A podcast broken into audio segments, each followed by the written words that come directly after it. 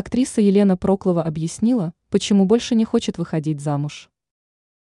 Известная советская и российская артистка готовится праздновать юбилей. 2 сентября ей исполнится 70 лет. Перед праздником звезда театра и кино решила пообщаться с журналистами. Знаменитость несколько раз была замужем. Но все браки дали трещину. Но это не расстраивает актрису. Как отметила Елена Проклова, она не ищет новой любви и не хочет снова выходить замуж. Женщина отметила, что в своей жизни уже успела посвятить любви много времени. Сейчас ей хочется полюбить себя. Трех браков мне вполне хватило. Не думаю, что где-то есть человек, которому я могу что-то дать, а он, в свою очередь, может что-то дать мне, цитирует Проклову издание «Комсомольская правда». Кроме этого, актриса счастлива проводить время с собой наедине.